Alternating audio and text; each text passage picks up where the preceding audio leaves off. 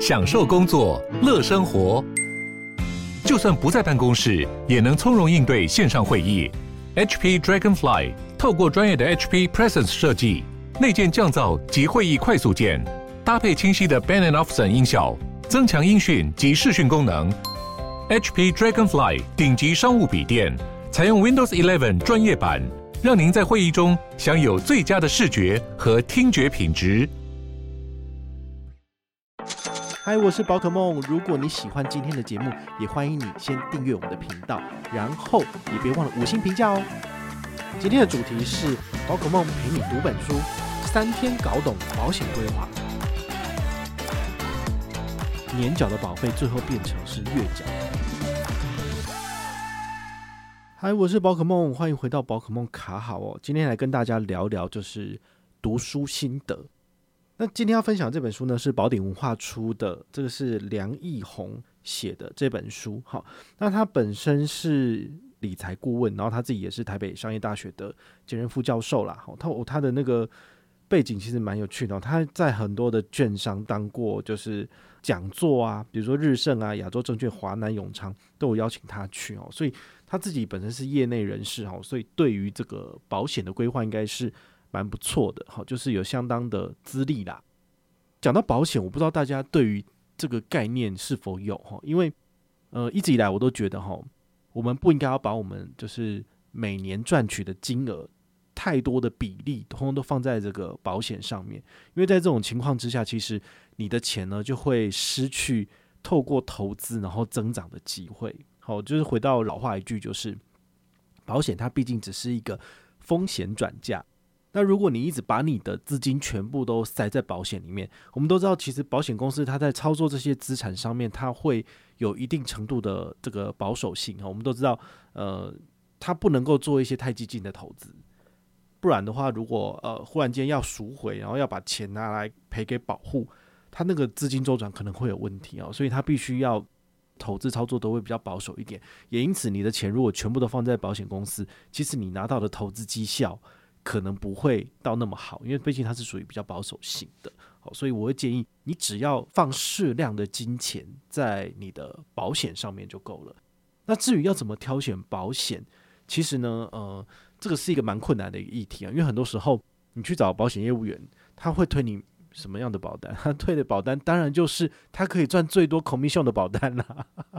啊，想也知道，其实很多时候，呃，我可以理解这样的心态，比如说。很多人都跑来找我办信用卡，那我是不是可以推给他那个我的佣金最高的？比如说一张卡的佣金有一千块的，我叫他办这张卡片，这样好吗？对不对？我要赚这个钱。可是我觉得这样子推广信用卡，其实对于消费者来讲其实是不好的，因为他没有找到适合他的卡片。那他办了一张你可以赚很多钱，但是他用起来回馈可能不是很好的卡片，我觉得这就不对了。所以很多时候我是每一张卡片都讲。然后，如果你来问我的话，我会说：哦，我这边有我的 list，你自己去看。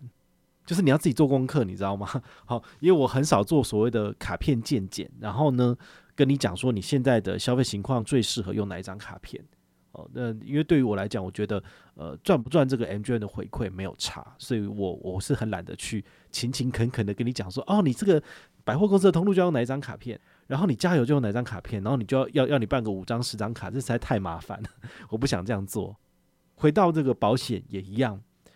保险业务员呢，如果你是找富邦的，他一定是推你富邦自己本身的产品。那如果你去找国泰人寿，当然就是国泰人寿自己的产品推给你啦。所以你很难去有一个比较全面性的这种呃盖棺的东西。那这个功课你要怎么做？当然就是自己做啊。你可以看很多网络上的文章、影片，或者是你自己找书来看。但这个东西没有人可以帮助你或教你。因为毕竟所有的人在市场上面生存，他就是要赚钱，对不对？他才能够活下去。你找任何一个保金，只要跟你有利益冲突的，他一定是卖你，他可以赚最多钱的一个商品呐。所以很多时候还是要靠自己。所以这时候呢，你花个两三百块钱买一本书来看，我觉得很不错，因为你可以在呃很短的时间之内，你就可以吸收到你该有的资讯，然后自己做判断，而不是去找人家买保险，结果都被牵着鼻子走。那当然还有一种行为，我觉得很不 OK，就是你就跑到群组里问说：“哎呀，我觉得那个那个什么保险好买吗？可以买吗？”你去找网友来就是问这个问题，不是 找鬼拿药单吗？他们又没有懂多少，对不对？所以很多时候你还是要自己去呃研究。那这本书呢，它其实呃，我把它定义在做工具书啊，怎么说呢？它里面其实有做非常多的名词的解释啊，比如说保险上面的名目利率，或者是宣告利率，哈，或者是利变型的保单，好，投资型保单，其实它都有非常完整的去阐述，它真的会比较像是教科书。解释的非常的完整，但是你可能看看你就有点想睡觉，没有办法。它用了很多种方式来让你就是觉得生动跟活泼，比如说做很多的图表，用不同的颜色帮你做标示，好，都不错。但是它就是一本工具书，好，你也可以等到你有需要的时候再去翻，好，因为这些名词的解释在你买保单的时候，它的声明同意书里面都会有，但是你可能会看不懂。那这时候你就要搭配这本书来做这个交互的去观看，有点像字典一样。这是我个人对这本书的一个见解，这是第一点。那第二点就是买保单可以节税嘛？哈，这这本书里面有一个 section，他一直在讨论这个议题，我觉得蛮有趣的。因为很多人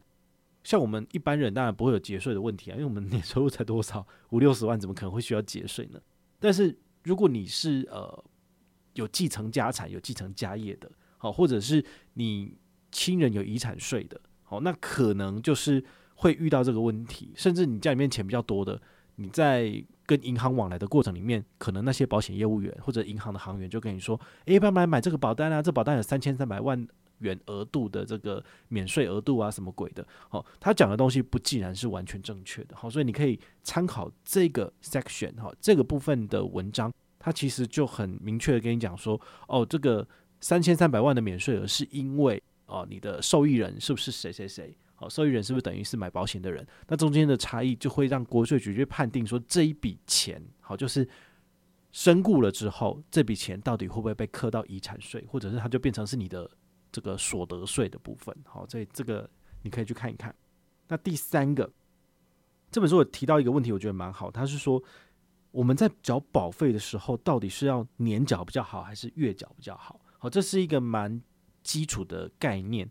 如果可以的话，请你不要用月缴，因为月缴它所要缴出去的钱是最多的。但如果你是用年缴的部分，好，你用月缴乘以十二，再加上年缴的价格，你就会知道说，哎呀，我如果每个月缴，每个月缴，保险公司不是吃素的，它不是像宝可梦一样吃素的，它是会跟你收利息的，所以它是把它分摊在这十二个月份里面。好，所以如果你要用月缴的方式，我会建议你就是签保单的时候选择年缴，然后透过信用卡来做缴款。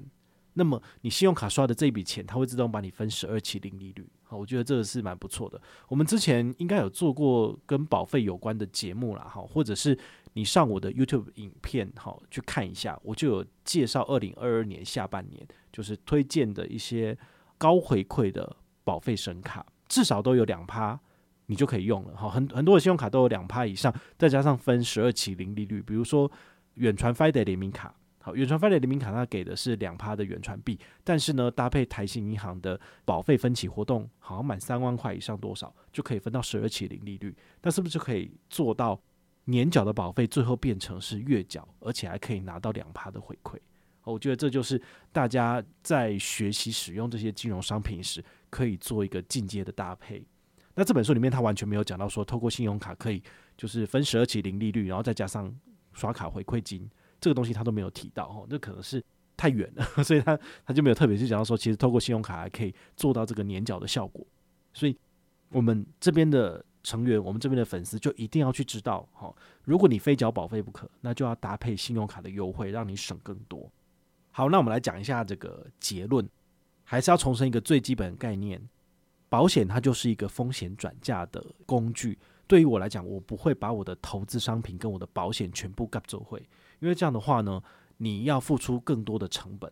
你要付出更多的钱，但是你拿到的保障可能只有一点点而已。所以这种终身型的寿险，你很可能一不小心挂了，但是你拿的钱，你的保额很低，只有五十万、六十万，但是你每一个月可能都缴好几万、好几万出去，只是为了你可能到最后、最后人生的最后一刻，你可以把缴出去的保费给拿回来。但事实上，它没有办法做到这个风险转嫁的这个功能。好，所以大家在挑选保费的部分，一定要选择就是。保费很低，但是保额很高的。好，比如说，我觉得我这一生大概可以赚个一千万好了。那当我死的时候，我希望我的家人可以拿到这一千万元做补偿。这样子的话，等于是他可以替代我不在人世，还可以照顾我的亲人或者我的父母。好，所以如果你用这种观念去想，你就知道，当你是青壮年时期的时候，你有能力赚很多很多的钱，好，未来就是无可限量。这个时候你才是需要保障的。但小朋友没有赚钱的能力，老人已经退休了，其实他们比较不需要这种所谓的寿险的额度，所以是年轻人比较需要一个寿险的额度，因为当你挂了，五百万、六百万、一千万就可以让你的家人可以过上十几二十年好的日子，而不用再重新辛苦出去工作。好，这才是所谓的风险转嫁的概念。像我的话，我有一张五百万的定额寿险，然后也有一张五百万的意外险。所以，如果真的不幸出了意外死了，OK，好，那我家人至少可以拿到一千万。那我这样要多少钱？其实定额寿险跟终身寿险比起来，定额寿险相对便宜。所以，定额寿险我一年五百万，可能就是呃两万块不到。好，事实上就是再加上意外险的这个跟产险买的意外险的保单，这两个加起来，我一年会付出去的保费其实是两万块钱不到。哦，就是蛮便宜的。但如果你买的是终身型寿险，尤其是五百万，那你可能。要付出去的钱非常非常的高哦，你可能都你的年收入如果是五十万的话，你可能二十万三十万都要卡在这个保单上面了，哦，就还蛮辛苦的。好，所以保险是风险转嫁，好，这很重要，而不是把它拿来做投资。听了这一集节目，如果你觉得你的保费缴的钱有点太高了，那请你就是回去重新检视一下。结论的第二点，支出的保险金额其实不应该超过你年收入的十趴。一般小资组的年收大概四十万到五十万，所以你的保费支出一年不应该要超过四万块到五万块钱。好，因为如果超过这个数字的话，它会明显的就会影响到你的其他的生活品质或是你的投资的状况，那你就要自己去看一下医疗险，然后还有一些比较特别的，像什么利变型的保单这些东西，其实呃你就必须衡量你自己本身的需求来决定要不要购买。毕竟终身型的医疗险，你一缴可能要缴二十年哦，那个很贵。尤其是癌症险什么的，所以你就必须要去做一个衡量。像我现在的想法就是说，当你生病的时候，你最需要的是什么？你最需要其实是钱。你只要身上有钱，其实这些东西都不是问题。所以你应该要想办法让你的钱成长最快、增长最大，透过复利的七二法则。对，但如果你把所有的钱通通都卡在保费里面去的话呢，其实你没有多余的资金可以投资，那你未来的保障其实反而是更岌岌可危的。好，所以对于我来讲，我应该要想办法把我自己的投资的本金这些钱呢，慢慢的养大，慢慢的变大。那等到未来有一些天灾事故的时候，我尽管不靠这些保险，我自己也是能够安然度过这个难关的。好，所以让你自己的资产跟着股市或者是跟着台湾的市场一起成长，这是很重要的。第三点，请你一定要透过信用卡，尤其是有。分期零利率，再加上刷卡回馈的部分，好，这个一定要用这种卡片，好，这样子的话呢，你才能够双赢，就是保险的部分你有赚到它的这个保额，然后你刷卡的部分呢，也可以再多捞一点回来，好，我觉得这个是很聪明的做法，好，也希望你听了这一集的节目之后呢，能够知道要怎么去规划自己的保险，规划自己的保单，而不是被业务员为了他们自己的利益，然后就牵着鼻子走，我我也被牵着鼻子走过很多次啊，然后这一次是。很可悲的一件事情啊！但是你一定要去缴过这些学费，然后你才能够知道说什么东西适合你，什么东西不适合我。真的要去遇到了，比如说你真的遇到了保险业务员，然后他真的推荐了你一些不适合的商品啊，比如说那种储蓄险，你第一年缴得很开心，但是第二年、第三年你缴不出来了，因为你没有钱了，那你就只好解约。解约之后呢，你就赔了本金，好，本金打八折，那你就会觉得说，啊，又被骗了。那你以后你就不会买这样的保险哈，所以很多人都在网络上，或者是我跟你分享过这个东西，其实没有那么好。好，我们我们的切身经验之痛，那你就可以听一听，然后你可以就是想办法，其实踩下这个刹车，不要去买到不适合自己的保险商品。好，那有机会的话呢，去书局翻翻这本书哈，对你来说应该是有帮助的。那如果你有任何的问题或任何的想法，也欢迎你就是到粉丝页私讯我，好，或者是留言，好，或者是抖内都可以，好，我们有看到的话呢，都会在做节目跟大家回报哦。我是宝可梦，我们下回再见，拜拜。